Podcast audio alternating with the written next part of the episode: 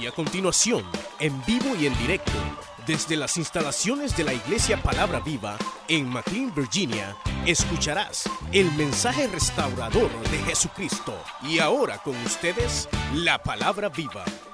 Queridos hermanos, ¿cuántos han escuchado la historia del buen samaritano? ¿Han escuchado la historia del buen samaritano? Es una historia sumamente conocida para la mayoría. Sin embargo, queridos hermanos, pareciera ser de que una cosa es conocer la historia y otra cosa es practicar lo que allí se practicó. La porción que hoy hemos leído, queridos hermanos, nos ubica en el momento en el cual Cristo está en su ministerio terrenal. Y dice la Biblia que un intérprete de la ley, de la ley se le acercó para probarle. En otras palabras, la intención del intérprete de la ley no era muy buena que se diga porque dice para probarle. Ahora pensemos quién era un intérprete de la ley. Un intérprete de la, de la, ley es como quien nosotros podemos llamar en este tiempo un doctor en teología bíblica. Era una persona que tenía un caudal de conocimiento de una manera extraordinaria. Era un escriba, era un abogado, era un hombre que conocía la ley de Moisés. Por lo cual se acerca y dice que le preguntó a Jesús, maestro, ¿qué debo de hacer yo para ser salvo? Esa es la pregunta que a Jesús muchas veces le hicieron y es la pregunta que mucha gente se hace de hoy en día. A hoy en día dice la gente, yo no entiendo por qué hay tanta religión, yo no entiendo por qué hay tantas iglesias, yo no entiendo por qué uno enseña una cosa y otro enseña otra cosa. Solamente existe un camino, la verdad y la vida de Jesucristo, el Hijo de Dios. Él es el camino, Él es la verdad y Él es la vida y nadie puede ir al Padre si no es por medio de Jesucristo. Entonces, hermano, Jesús le dice a este intérprete de la ley, a este doctor de la ley, a este abogado de la ley, le dice, ¿cómo lees tú las escrituras? Lo que aquí Jesús le está diciendo es, ¿cómo interpretas tú las escrituras? Entonces el abogado de la ley, el intérprete de la ley, para que usted vea el amplio conocimiento que este hombre tenía le citó dos textos del Antiguo Testamento. Uno de ellos es Deuteronomios capítulo 6, verso 5, que dice, amarás a, Jehová tu Dios con todo tu corazón, con toda tu alma, con toda tu mente y con todas tus fuerzas. Y añade Levítico capítulo 19, versículo 16, que dice, y amarás a tu prójimo como a ti mismo. Ahora viene bien exacto el, erudito de la ley y le dice esas palabras a Cristo. Entonces Cristo le dice, no necesitas más para ser salvo. No necesitas otra cosa para ser salvo. No necesitas otra cosa para ser salvo. No necesitas ponerte un traje como este para ser salvo. No necesitas pintarte para ser salvo. Lo único que necesitas es las dos cosas que me ha mencionado. Amar a Dios sobre todas las cosas y a tu prójimo como a ti mismo. Ahí se acabó todo. Eso era para que el, el intérprete de la ley dijera, yo me voy para la casa, ya me está mi esposa esperando con una, con una sopa de gallina india, ya estuvo. Pero dice que él queriendo justificarse a sí mismo. En otras palabras, él quería, queridos hermanos, justificar sus acciones. Él quería justificar que él era bueno. Y usted sabe que nadie hay bueno en este mundo. Todos somos pecadores, no más que pecadores arrepentidos, lavados y redimidos con la sangre preciosa del Cordero de Dios. Ahora vea, eso es interesante, queridos hermanos. Eso es maravilloso. Le dice el Señor, haz esto y vivirás. No necesitas más nada. Pero dice él queriendo justificarse a sí mismo. Le dijo, maestro, ¿quién es mi prójimo? Porque para un israelita, para un judío, su prójimo era su esposa, pues es la que lo calienta en la noche cuando está frío. ¿Quién no va a amar a su esposa? Su prójimo es su hijo. ¿Quién no va a amar a sus hijos? Para un judío, su esposo, su, su prójimo es su esposo. Para un judío en esa época, su suegra era su, su prójimo, menos un samaritano. Pues es precisamente de esa historia donde Jesús empieza esta parábola y comienza a tratar el Señor Jesús una parábola muy conocida y le dice, un hombre descendía de Jerusalén a Jericó y cayó en manos de los ladrones un hombre descendía de Jerusalén a Jericó. ¿Dónde quedaba Jerusalén? Jerusalén quedaba arriba. ¿Dónde quedaba Jericó? Jericó quedaba hacia abajo. En otras palabras, esta persona que descendió de Jerusalén a Jericó, no se sabe, probablemente alguien le dijo, mire muchacho, por ahí no se vaya, porque Jericó, entre Jericó y Jerusalén hay 30 kilómetros de distancia. Y si usted viaja por ese lugar, es probable que le van a salir los ladrones es probable que lo van a lastimar, es probable que le van a dar muerte, es probable que lo van a lastimar, pero dice la palabra de Dios, eso quiero pensar, que este hombre alguien le dijo, alguien le dijo no vaya por ese camino, como muchas veces a nosotros nos han dicho, no vayas con esas intenciones, no bajes, no vayas por ese camino, no viajes con esos muchachos, no salgas con esos muchachos, te va a ir mal en la vida, pero a veces el joven dice, a mí que me importa y qué. Quiero pensar que a este hombre alguien le dijo, muchacho, no se arte ese puro de marihuana, le va a hacer mal. Quiero pensar que a este hombre alguien le dijo que entre Jericó y Jerusalén había peligro, pues este hombre descendió solo allí por ese camino. Quiero explicarle que Jerusalén y Jericó, cuando alguien viajaba, viajaba en caravanas, es decir, en grupos de personas grandes. ¿Por qué razón? Porque había gente muy peligrosa en ese camino. Ahí se escondían los bandidos y cuando usted iba pasando, le salían y lo asaltaban y no solamente lo asaltaban, lo golpeaban, lo dejaban medio muerto pero mire qué extraordinaria. Dice la Biblia que allí le salieron los ladrones por ese camino. Yo le pregunto, ¿alguna vez le han salido ladrones en su camino? Pero no, no, le estoy, no me estoy refiriendo a ladrones de dinero, a que también hay ladrones de dinero. Pero aquí en la iglesia no hay, están allá afuera, en el mundo. Porque eso sería ilógico que usted esté aquí esperando que yo termine de predicar para robarme el micrófono. Eso sería ilógico que ya lavado usted y redimido con la sangre de Cristo se robe los cables. Eso sería ilógico que usted esté esperando que se vayan de la iglesia para entrar a robarse las ollas de la cocina. No puede ser, porque usted es una persona que es lavada y redimida con la sangre del cordero, por lo cual todas esas costumbres quedaron en el mundo y ahora somos nuevas criaturas para la gloria del Señor. Pero el primer detalle que encontramos aquí es la realidad que en la vida nos encontraremos con ladrones. Ladrones que roban la felicidad. Ladrones que roban la sonrisa de las personas. Ladrones que ya, ya lo que hicieron con la persona fue robarle la felicidad. Ladrones que aparecen de repente. Los ladrones a usted no le avisa que le van a atacar. Aparecen de repente. Pero hay ladrones. Hay mujeres que son ladronas de la felicidad de los hogares. Hay hombres que son ladrones de la felicidad de los hogares. Pero esos no vinieron aquí. Y si hay alguno en medio nuestro, el Señor le hace el llamado a un genuino arrepentimiento en esta maravillosa hora. Y que nos siga estorbo para otras personas. Pero quiero pensar que a este joven, a este hombre, alguien le dijo, no te vayas por ahí. En otras palabras, a veces nos va mal por tercos. En buen hondureño, por burros.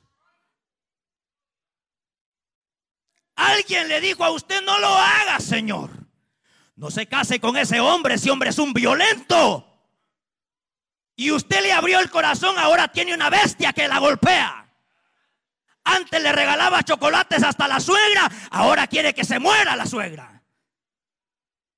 Pero alguien debió advertirle a este hombre. Pero no hizo caso. Mire, Dios es tan bueno, queridos hermanos. Dios es tan fiel, queridos hermanos, que siempre los advierte antes. Hace unos meses yo estaba trabajando en Washington. Tengo un carro del año, tiene 200 mil millas, hermano. Pero para mí es del año, hermanos. Porque nunca he tenido un carro de 200 mil millas, siempre pasa de las 300. Y me dice un compañero de trabajo, hey, saque los papeles, no deje esa cartera ahí en el carro. Pero por burro, hermano.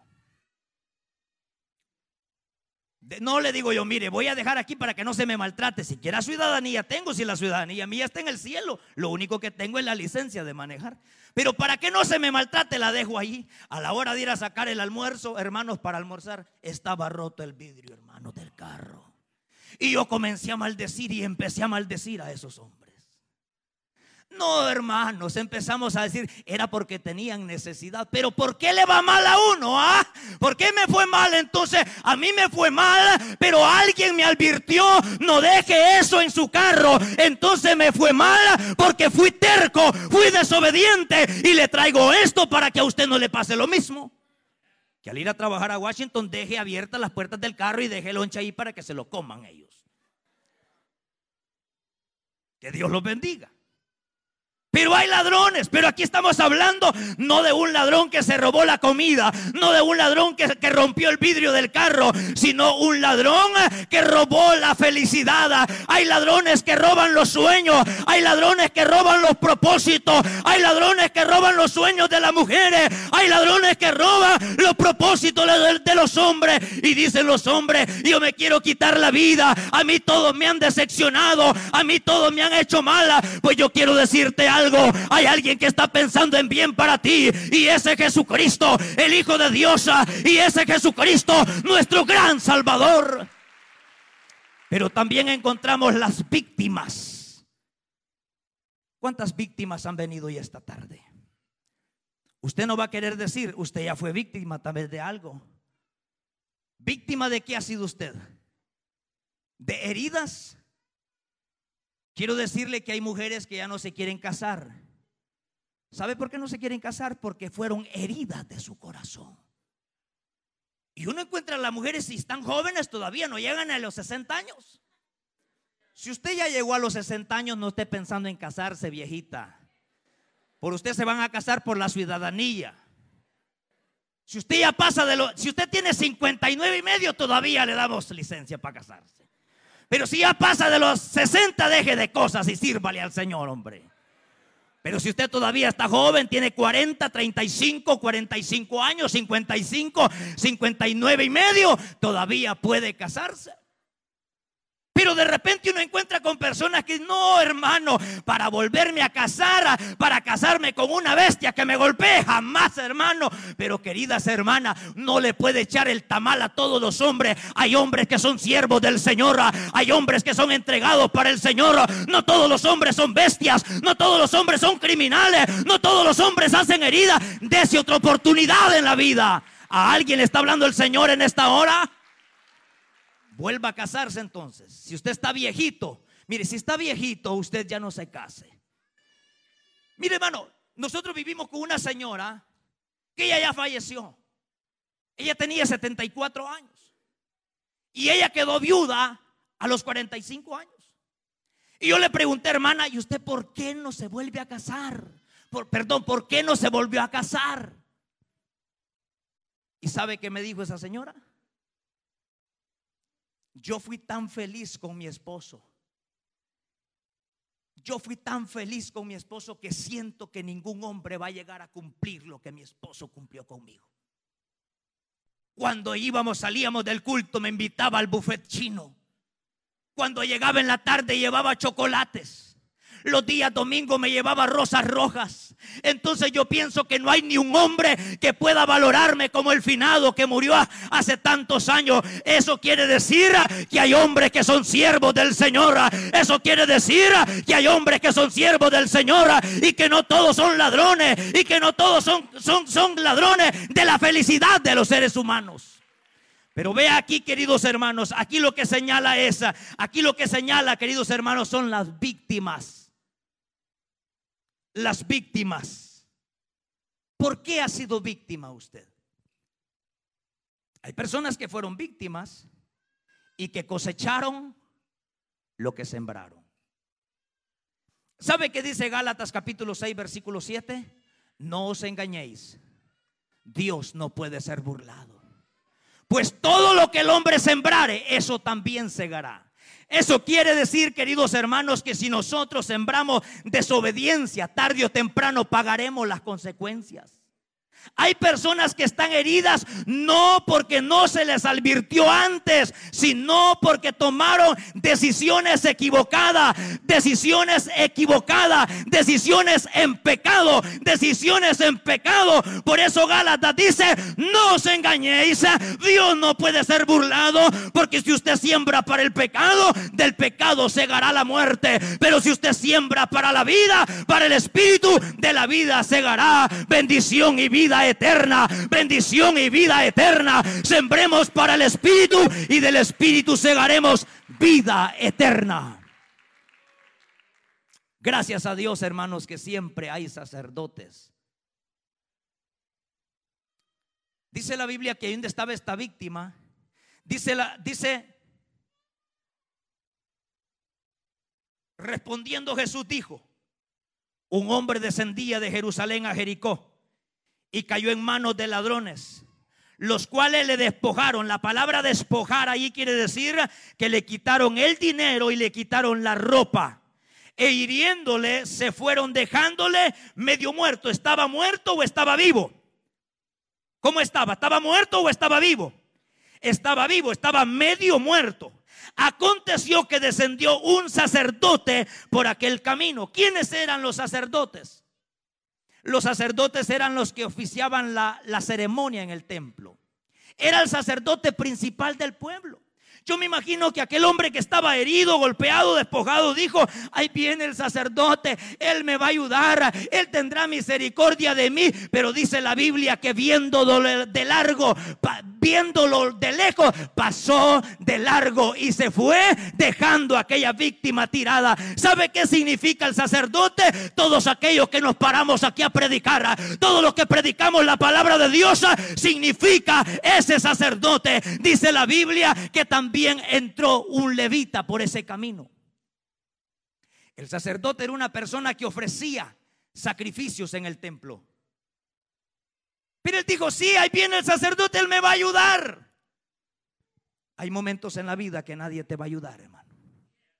Hay momentos en la vida en que tú estás herido, estás golpeado, estás tirado en el camino. Y como dijo un hermano, a veces del árbol caído no hacen, no hacen carbón, no hacen, no hacen leña, sino que hacen carbón descendió aquel sacerdote. Yo me imagino aquel, aquel hombre herido que era un judío, estaba viendo de lejos, se fue el sacerdote, se fue el ministro de Dios, se fue el que predicaba, ya va, me dejó botado. Ahora, ¿quién podrá ayudarme? El chapulín colorado no te podrá ayudar, porque esa es una caricatura. El único que te puede ayudar es Jesucristo, el Hijo de Dios, es Yahshua Mashiach, nuestro gran Salvador, es el único que nos puede ayudar. Pero dice la Biblia que también entró por aquel camino un levita. ¿Quién eran los levitas, hermanos? Eran los músicos, eran los que tocaban la bataca, eran los que tocaban el piano. Eran los que tocaban la batería, eran los que tocaban, hermanos, eh, los cumbitos, eran los que adoraban, eran los músicos, eran los servidores. Eso sabe lo que Cristo le estaba dando a entender a, este intérprete de la ley, que no hay mayor privilegio que tener misericordia de nuestro prójimo. Es verdad que predicar en este lugar es un enorme privilegio, pero más privilegio grande es tener misericordia del hermano, tener misericordia de la hermana, tener compasión de el que ha caído de la gracia. Porque a veces intercambiamos las cosas, pensamos que el privilegio es más importante y a mi vecino que se lo lleve el diablo, hermano. Voy a llegar tarde, dijo el sacerdote. Y luego aparece levita. ¿Quién era levita? El hombre que ayudaba al sacerdote. Bueno, si el sacerdote no hizo nada, yo tampoco, dijo, yo me voy. Y se fue y lo dejó medio muerto. Eso significa los hombres de Dios, los servidores de Dios, que vemos la necesidad de los demás y nos vale pepino asado, hermano. Nos vale un comino, hermanos, ver el dolor de nuestro hermano, ver el dolor de nuestro prójimo. Ah, no, que lo cure otro. Yo no tuve la culpa. Dios no te está preguntando si lo golpeaste. Lo que Dios te está diciendo es que tengas compasión de él. Es que hay gente que dice es que es burro, no hizo caso. No te está preguntando si hizo caso. No te está preguntando eso. Lo que el Señor te está diciendo es que aunque no hizo caso, que tengas misericordia de tu prójimo que ha caído en el pecado, que ha caído en la osamenta del pecado, que se ha hundido en el lodo cenagoso. Tenga misericordia, así como Cristo tuvo misericordia de nosotros. Pero mire, queridos hermanos, dice este libro sagrado que se fue el sacerdote y se fue el levita. Se fue el ministro de Dios y se fue el músico. Se fueron los dos. Y de repente aparece un enemigo de él, hermanos.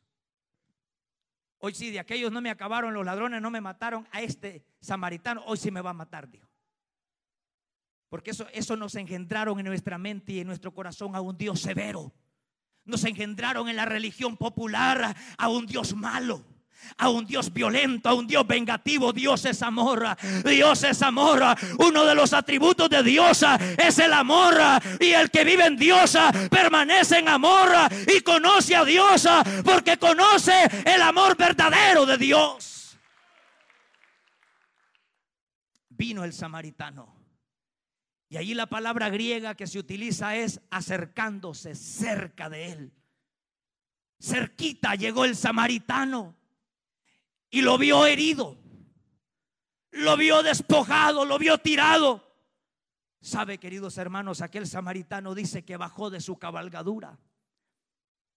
Y cuando bajó de su cabalgadura, bajando de su cabalgadura, de su burro, de su caballo, agarró aquel, aquel moribundo, aquel que estaba botado, aquel que nadie le había hecho caso, aquel que estaba tirado en el camino, aquel que todos los hermanos lo habían dejado, aquel que todos lo habían abandonado, aquel samaritano se acercó y dice la Biblia que vendó sus heridas. ¿Para qué sirven las vendas? Para tapar las heridas. Y dice la Biblia que les echó, le echó aceite. ¿Sabe qué significa el aceite? Es una figura del Espíritu Santo, que así moribundos como estábamos, dice que el Señor nos dio de su Espíritu Espíritu para poder curar nuestras heridas, para poder sanar nuestro dolor.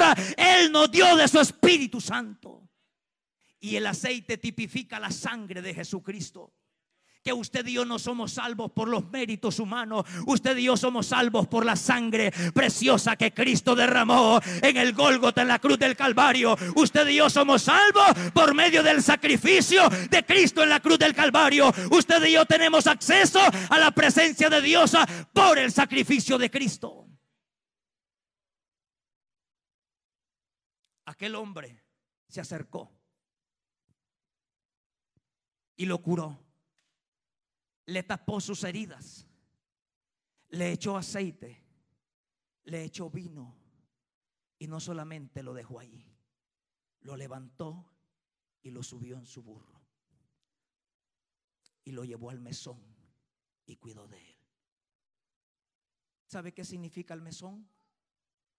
¿Sabe qué significa el mesón? Es este lugar. El mesón es este lugar. Aquí en la iglesia no estamos para herirte, estamos para curar tus heridas. Aquí no estamos para pelear por un parqueo ni por una silla donde tú te vas a sentar. Aquí estamos para curar las heridas que el mundo te ha hecho. El Señor nos ha puesto aquí como mesoneros para servirle a las víctimas que han sido heridas en el mundo. Aquí hemos, aquí hemos sido puestos por el Señor porque dice que aquel samaritano le dijo al mesonero, sacó dos denarios y se los dio y le dijo, cuida de este moribundo y cuando yo vuelva yo te lo pagaré cuando regrese. Todo lo que gaste de masa, todo lo que inviertas en tu prójimo, todo lo que hagas por tu hermano, yo te lo pagaré cuando regrese él viene pronto por su iglesia. Él viene pronto por su iglesia. Y todo lo que inviertas en tu hermano, un día el Señor te lo ha de recompensar. Porque San Mateo capítulo 25 dice, venid benditos de mi Padre, heredad del reino preparado para ustedes. ¿Por qué, Señor? Sencillo, porque tuve hambre y me diste de comer Tuve sed y me diste de beber. Fui forastero y me recogiste. Estuve desnudo y me vestiste. Estuve enfermo y me fuiste a ver. Entonces dice lo que los de la derecha le dirán al Señor. Señor, cuando estuviste enfermo, cuando estuviste con hambre y te dimos de comer.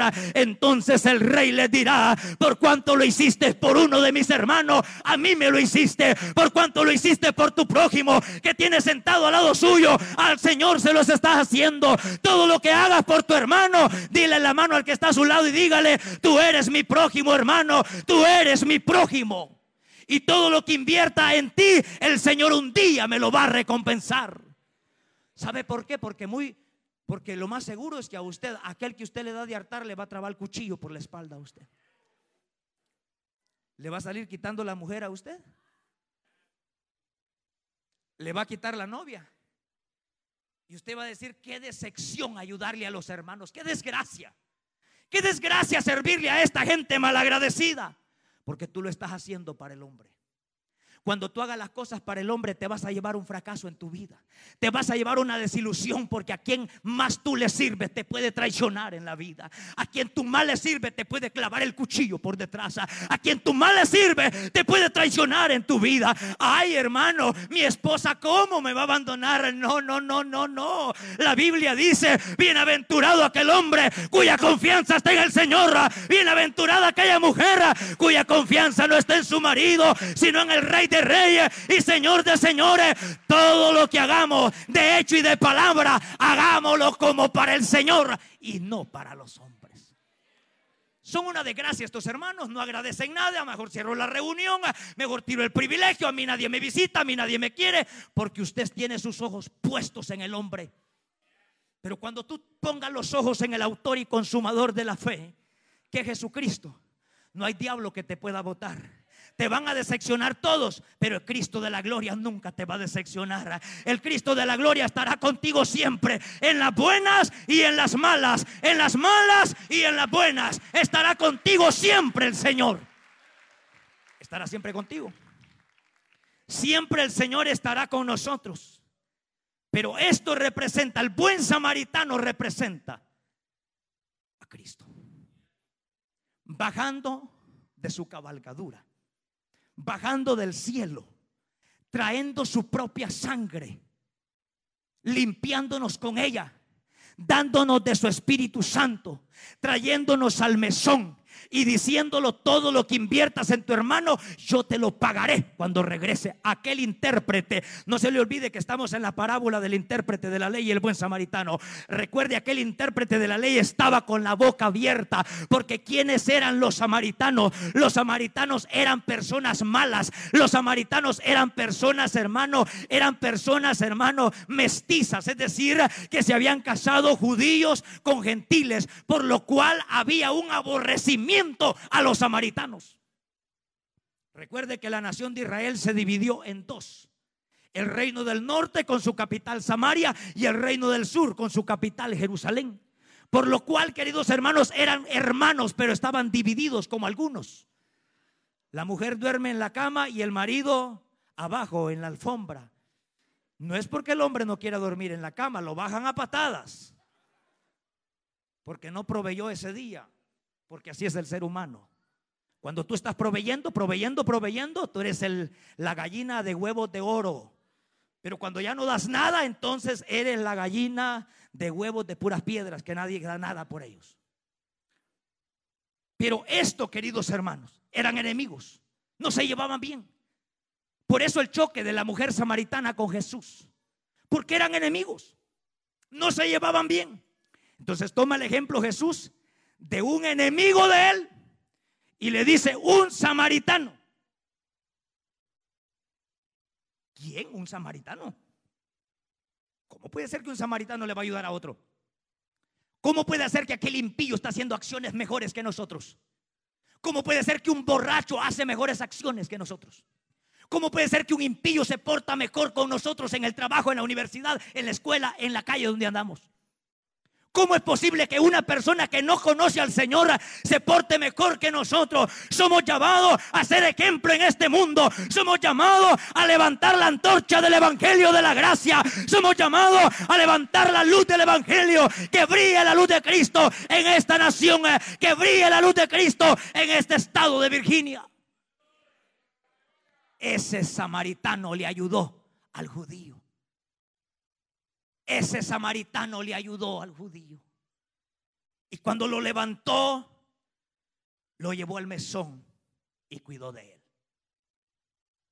¿Están cuidando de usted? ¿O el punto sería, alguien lo hirió a usted? El punto no es si lo hirieron, hermano. El punto es, ¿sigues herido todavía? Porque si todavía te quieres vengar de aquel que te hizo el daño, tú sigues herido, hermano. Y necesitas el bálsamo del Espíritu Santo y necesita la sangre de Jesucristo. Y necesita las vendas que el divino maestro pone en esas heridas. Y necesitas que el Señor te recoja en sus brazos. Y tú puedes estar herido si a ti te duele todavía lo que te hicieron el año pasado. Si a ti todavía el recordar lo que te hicieron hace tres años te duele y quieres vengarte, tú estás herido. Pero no todo está perdido. El buen samaritano se pasea en este lugar. El buen samaritano se pasea en medio nuestro. El buen samaritano pasea en este lugar sanando las heridas del pueblo de Dios. Cuida de él. Cuida de nuestro hermano. No le saques en cara. Mire, si nosotros hubiéramos ido. Bueno, no todos, algunos. ¡Ay! ¿Estás herido? Te lo dije, por burro estás allí, mira. Porque no hiciste caso, terco, mira, te llevó el diablo por eso. Porque te dimos consejo y no hiciste caso. Yo no veo a un Jesús diciéndole a Saqueo, ¡Ey, Saqueo! Desgraciado. Por eso te pusieron saqueo porque saqueas a medio mundo. No, no, no, no. Jesús se acerca a Saqueo. ¡Eh! Saqueo desciende porque hoy es necesario que pose en tu casa. Hoy es necesario que pose en tu casa. Hoy es necesario que entre a tu casa. No le sacó en cara su pecado. Ese es el Dios de amor que usted y yo tenemos. Que no nos saque en cara nuestros errores. ¿Cómo hubiera reaccionado usted? Te lo dije, necio, te lo dije. Te dije que no compraras esa casa, hoy te está llevando el diablo. Te dije que no hicieras eso. Sacándole en cara, mire, a una persona herida, no le siga arrugando las heridas con los dedos. ¿Para qué? ¿Para qué usted se va a poner a decirle a una hermana, se lo dije que no se casara con ese borracho? ¿Para qué? Si ya está casada con él. Procure que lo deje rápido desde que la mate. Te lo dije, hija, te dije que no salieras, mira, con ese muchacho. Ah, hoy te dejó con el ombligo templado, mira. Pero ahora le está sacando en cara cuando las cosas ya pasaron. El Señor trae medicina preventiva y también trae medicina curativa. El Señor trae lo que puede prevenir el dolor y también trae el bálsamo cuando ya está la herida. El Señor es bueno, queridos hermanos, y no nos saque en cara nuestros errores. Está conmigo en esta hora, hermanos. No le saquen cara los errores a su marido, hermano. No le saquen cara sus errores. Hay mujeres heridas, hermano. Bienvenidas hoy. Bienvenidas. ¿Te ha golpeado? ¿Te ha golpeado alguien? ¿Quién te hirió? La pregunta es, ¿quién te hirió? ¿Fue tu esposo? ¿Fue el gorila que tienes en tu casa? La pregunta no es eso. La pregunta es que aquí está el que te sana. Aquí está el buen samaritano. ¿Quién te hirió? No importa. Lo que importa es que tú salgas sano de este lugar. Lo que salgas es, salgas sano de este lugar. Salgas con alimento sólido en tu corazón y salgas libre de todo enojo. Aunque no lo crea, hay hombres heridos también. ¿Será que hay hermanas guerrilleras? Sí. Bueno, yo les he contado a ustedes. Viajé desde el departamento de Lempira hasta Puerto Cortés, Honduras, a visitar a un hermano mío. Y me dice, hey, no te vayas, quédate. Váyale, está bien. Me dejó una hamaca. Tendí una hamaca. A las 12 de la noche comenzó la fiesta, hermanos. Mire, me agarraron esa hamaca y me la hacían. Y de repente habló mi hermano y dijo, ¡Ey! ¡Date quieta! Te voy a sonar con el cincho, pues. Hermano, aquella mujer le quitó el cincho y a él era que lo estaban apretando. Y aquel hombre, hermano, sale solo en calzoncillo y se aventó por una ventana y aquella mujer va con un cuchillo encima de él, solo en calzoncillo, casi lo mata. Y en la mañana, ¿sabe cómo estaban abrazados tomando café? ¿Sabe? ¿Sabe qué decía el pastor en la iglesia? Deberían de seguir el ejemplo de mi hermano fulano y la hermana sutana. Decía, solo agarraditos de la mano y besándose. Pasan un ejemplo para la iglesia. Si supiera que en la casa se trompeaban, hermano. Si él porque no sabía, yo sí sabía la realidad, así como los que viven en su casa. Ellos sí saben la realidad suya. Ellos sí saben la gran cruz de madera que usted lleva en el lomo. Pero no se preocupe que aquí está el que le va a ayudar a llevar ese problema. Aquí está el Señor que le va a ayudar a, solucionar esos problemas. El buen samaritano está en este lugar. El buen samaritano está en este lugar para sanar nuestras heridas. Hay hijos heridos, jóvenes heridos, padres violentos que hirieron a sus hijos. Pero no estoy hablando de heridas físicas, heridas del alma. Heridas hay cosas, hermano, que nosotros ni nos imaginamos que son heridas para nuestro prójimo, pero sí lo son. Hay gente que se hiere cuando no la saludamos. Hay gente que se lastima cuando usted no le contesta al teléfono. Le gusta que usted conteste y ellos nunca contestan. Hay gente que se lastima por todo. Y esas personas necesitan que vengan a Jesús. La clave de esta parábola es esta. Intérprete que conoce la Biblia, erudito de la ley. El Señor nunca te va a preguntar cuántos libros de la Biblia leíste tú. El Señor nunca te va a preguntar por el caudal de conocimiento que tú tienes. El Señor nunca te va a preguntar cuántos diplomas de, de, teología tienes en la pared. El Señor te va a preguntar qué hiciste con el don que yo te di.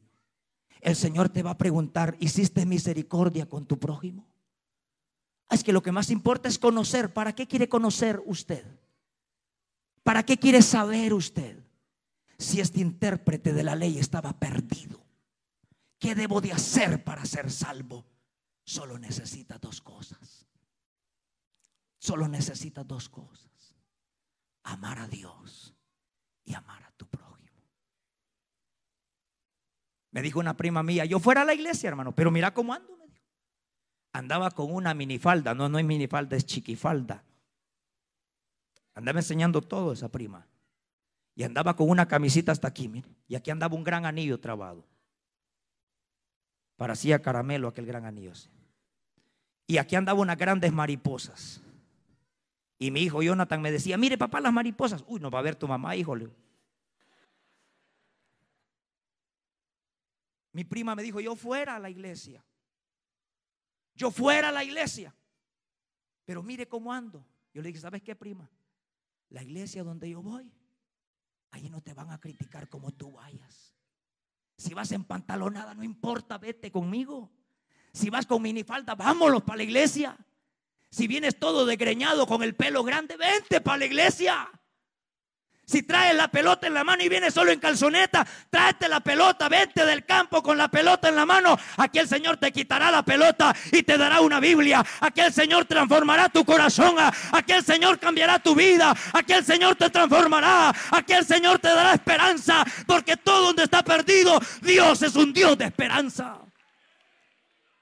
Y se vino la prima y se vino a gozar y se vino para este lugar. Pero no así los escribas. ¿Sabe cómo eran los escribas? Sin vergüenza, mire, todo peludo, anda y con aritos, sin vergüenza. En pantalonada viene esa mujer, hey, que no saben que aquí es la iglesia. Aquí es el mesón, mi hermano. Aquí es el mesón que entran los enfermos y salen sanos. Aquí es el mesón donde Dios cambia a las personas. Aquí es el mesón, véngase como quiera. Si usted no conoce a Cristo, véngase como quiera. Véngase como usted le dé la gana. Véngase para la iglesia. Si pasa un año y tres años y cinco años y no ha cambiado, entonces le volveremos a hacer el llamado porque usted no es cristiano. Porque si ya pasaron cinco años y todavía anda con pantalones apretados y no quiere dejar la minifalda, entonces le volveremos a hacer el llamado para que de verdad acepte a Cristo. Porque tal vez usted no es seguidor de Cristo, es seguidor de Maradona, pero no de Jesús. Porque los seguidores de Cristo imitan a Cristo. Los seguidores de Messi imitan a Messi. Los que siguen a Cristiano Ronaldo, a él imitan. Pero los que imitamos a Cristo, le seguimos a él. Los que seguimos a Cristo, imitamos su palabra, imitamos su misericordia, imitamos su amor. Porque Dios es amor. Así de que usted deje de ser fariseo y deje de ser escriba y deje de juzgar cómo viene vestida su hermana. Porque usted no sabe si es una amiga que Dios está sanando en este mesón. Usted no sabe si es un amigo que Dios está sanando en este mesón. ¿Qué pasara si todos los mesoneros fuéramos el diablo latigando a medio mundo? No tuviéramos ningún enfermo en este lugar. Pero este lugar es un hospital. Al taller del maestro hemos llegado. Al taller del maestro. Dele fuerte ese aplauso al Señor. Dele fuerte ese aplauso al Rey de Reyes y Señor de Señores. Al Alfa y la Omega, al principio y el fin. Último detallito para que terminemos y lo inviten al restaurante que le conté. Vea lo que dice. Primera de Juan, capítulo 4 y versículo 19. Esa es la clave para nuestra vida. Porque la respuesta de Jesús es, ve y haz tú lo mismo. Ve y haz tú lo mismo. Tengo otros minutitos para continuar. Ve y haz tú lo mismo. Primera de Juan 4, 19. Nosotros le amamos a Él porque Él nos amó a qué? Primero. Si alguno dice yo amo a Dios, hermanitos, vieran cómo amo y al Señor, pero a mi prójimo que se lo lleve el diablo, hermanitos.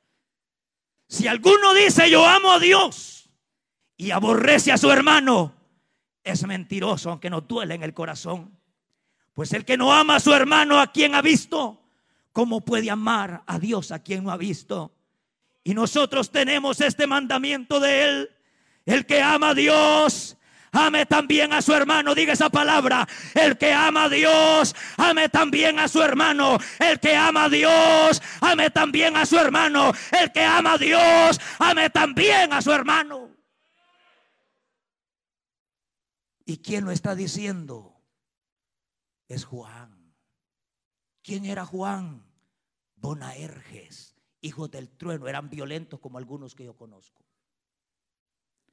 Cuando Juan está escribiendo eso, ya Dios ha sanado las heridas que los samaritanos habían causado. Cuando Juan está escribiendo esto que hemos leído, nosotros le amamos a Él porque Él nos amó primero. Cuando Juan, ¿sabe cómo quién era Juan? Juan en una oportunidad iba con Jesús por Samaria y los samaritanos le echaron fuera a Jesús de ese lugar. ¿Y sabe qué dijo Juan? Maestro, darnos el poder para poder echar a andar el plan que hizo Elías con los soldados del rey Ocosías. Danos poder para hacer descender fuego del cielo y que queme a estos samaritanos. ¿Qué pasó? ¿Ese es otro Juan o es el mismo? Es el mismo pero transformado. Es el mismo pero cambiado. Esa es la persona. Esos son los cambios que hace el amor de Dios en la vida. Esos son los cambios que produce Dios en el corazón de los hombres. Ese es el cambio que produce Dios en el corazón de las mujeres. Aquel que antes quería quemar a Samaria, aquel que antes quería destruir las ciudades, aquel que antes quería destruir a sus hermanos, ahora dice a esos samaritanos, hay que amarlos porque también eh, son nuestros hermanos. Esos son los cambios que produce el amor de Dios en los hombres. Esos son los cambios que produce el amor de Dios en el ser humano. Si usted todavía no siente eso, Queridos hermanos, preguntémonos si somos cristianos. Porque si no hacemos esto de amarnos, no somos hijos de Dios. Pero si somos hijos de Dios, amaremos a nuestro hermano. Esos son los cambios que produce el amor de Dios en la vida de los hombres. Finalizamos. El intérprete de la ley le dijo, yo tengo, sabe intérprete de la ley, sabía bien la ley, conocía la palabra de Dios, tenía una alta posición, pero no basta la posición, hermanos. ¿De qué sirve tener una alta posición y no ser de verdad un hijo de Dios? El sacerdote y el levita representa a los cristianos falsos. Solo han cambiado de corbata, pero no su corazón. Que ven la necesidad en su prójimo y no hacen nada. Pero el buen samaritano representa al cristiano verdadero y representa a Jesús. Que aunque cuando tú estás herido, cuando todos te han abandonado, Él ahí está contigo. Cuando todos te han dejado, ahí está el buen samaritano. Cuando todos te han despreciado, ahí está el bendito samaritano. Y Él te va a recoger en sus brazos. ¿Quién te hirió? El Señor no te pregunta en esta tarde. La pregunta es, ¿quieres ser sano de tus heridas? Venga Jesús hoy. Yo quiero invitarle que se ponga de pie en esta hora. La gran palabra de Jesús al intérprete es, ve y haz tú lo mismo. Ve y hagamos lo mismo con nuestro hermano. Tengamos misericordia. Tengamos piedad, compasión de aquel que está tirado en el camino. Vamos en el camino de la vida. Puede ser de que hoy te encuentres a tu hermano tirado en el camino y mañana seamos nosotros los que estemos tirados. No lo sabemos. Pero así con esa misma vara que usted mide a su hermano, con esa misma vara usted será medido. Con esa misma vara seremos medidos. Queridos hermanos, Amados de Dios, cierre sus ojos y vamos a orar. Y le decimos al Señor, Padre nuestro que estás en los cielos, te damos gracias por enviar al buen samaritano. Te damos gracias, Señor, por vendar nuestras heridas. Te damos gracias, Señor, por poner aceite en nuestras heridas. Te damos gracias, Señor, por poner vino en nuestras heridas. Te damos gracias, Señor, por tener compasión de nosotros. No lo merecíamos, Señor, pero tú nos compraste a precio de sangre. Tú has sanado nuestras heridas, Señor. En esta hora yo quiero hacer un llamado muy breve. Yo quiero hacer un llamado muy breve. Un llamadito muy breve en esta hora. Yo quiero que usted como iglesia le ore al Señor. En medio nuestro tenemos gente que está herida. Yo sé que aquí no tenemos espacio para que usted pueda pasar, pero yo quiero que si usted quiere recibir a Jesús, quiere recibir al buen samaritano, me levante su mano ahí donde usted está. Si usted ha sido herido, como mujer ha sido herida, sus padres un día abusaron de usted. Sus padres abusaron de usted, la golpearon. Y usted al recordarlo todavía le duele esas heridas. Usted necesita al buen samaritano en esta tarde. Si tú jovencito un día fuiste abusado por alguien y tú al recordarlo te duele en tu corazón y quieres vengarte de tu prójimo, tú estás herido todavía de tu corazón y necesitas al buen samaritano. ¿Dónde está esa manito levantada? ¿Hay alguien en medio nuestro que quiera hoy recibir a Jesús como su Salvador? ¿Hay alguien en medio nuestro que quiera hoy recibir a Jesús? Hay alguna persona que físicamente se siente débil, se siente triste, se siente solo. Todos te han dejado. Los ministros de Dios te han abandonado. Los ministros del Evangelio te han dejado. Todos se fueron y te dejaron tirado. Allí pasará el buen samaritano, no todo está perdido. Usted escuchó el mensaje restaurador de Jesucristo desde las instalaciones de la iglesia Palabra Viva en McLean, Virginia.